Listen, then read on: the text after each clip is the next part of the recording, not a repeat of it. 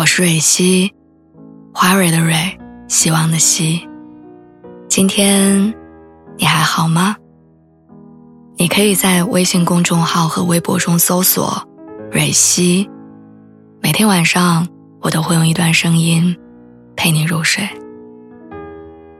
听完今天的故事，祝你晚安，做个好梦。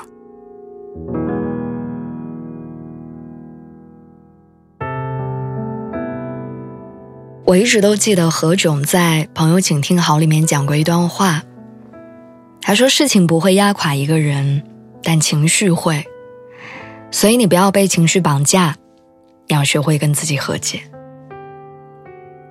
很多时候，我们的精神都太紧绷了，一件事情没有做好，你就会陷入无限的焦虑当中，甚至开始否定自己的努力，后悔自己的选择。”有时候，仅仅是一件不起眼的小事儿，就会让我们陷入崩溃里。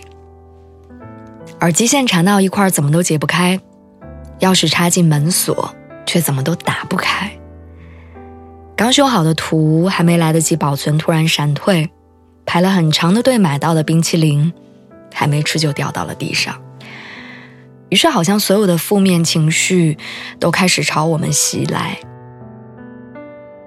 其实很多问题的本身并不难解决，难的是我们能处理好情绪，不陷入内耗。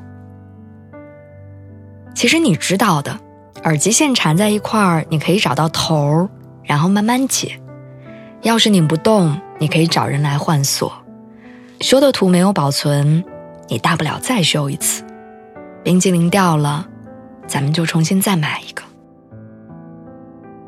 事情会有解决的办法，但情绪反扑带来的消耗，却要很长时间恢复。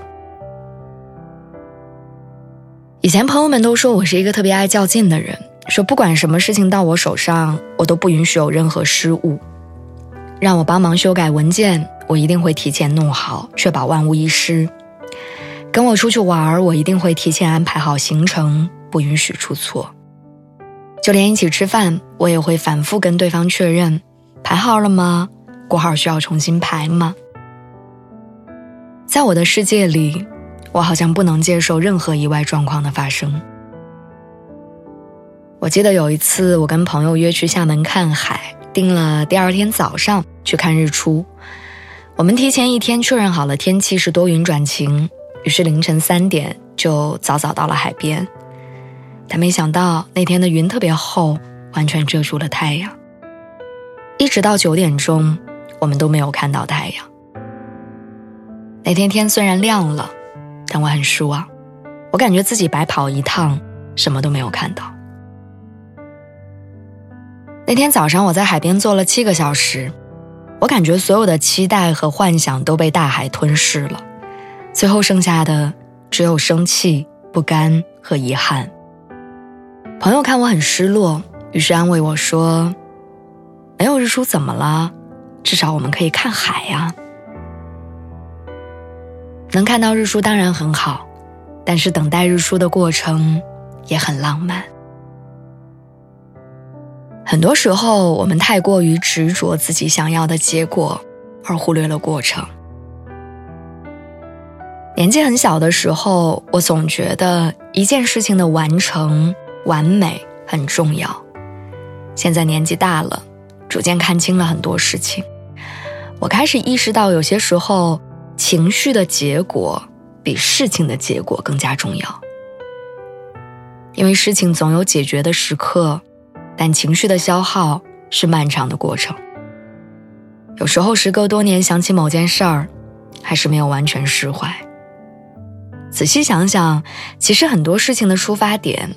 并不是你要完成这件事儿，而是为了让自己开心。就像看那场日出，本来就不是为了完成看而看的，而是为了我要享受等待日出产生的过程，那种愉悦的心情而看的。如果看到了是锦上添花，没有看到也并不遗憾，因为还有很多事情可以让我们开心。所以不管你经历什么只要没有被情绪压垮结果就不会很坏。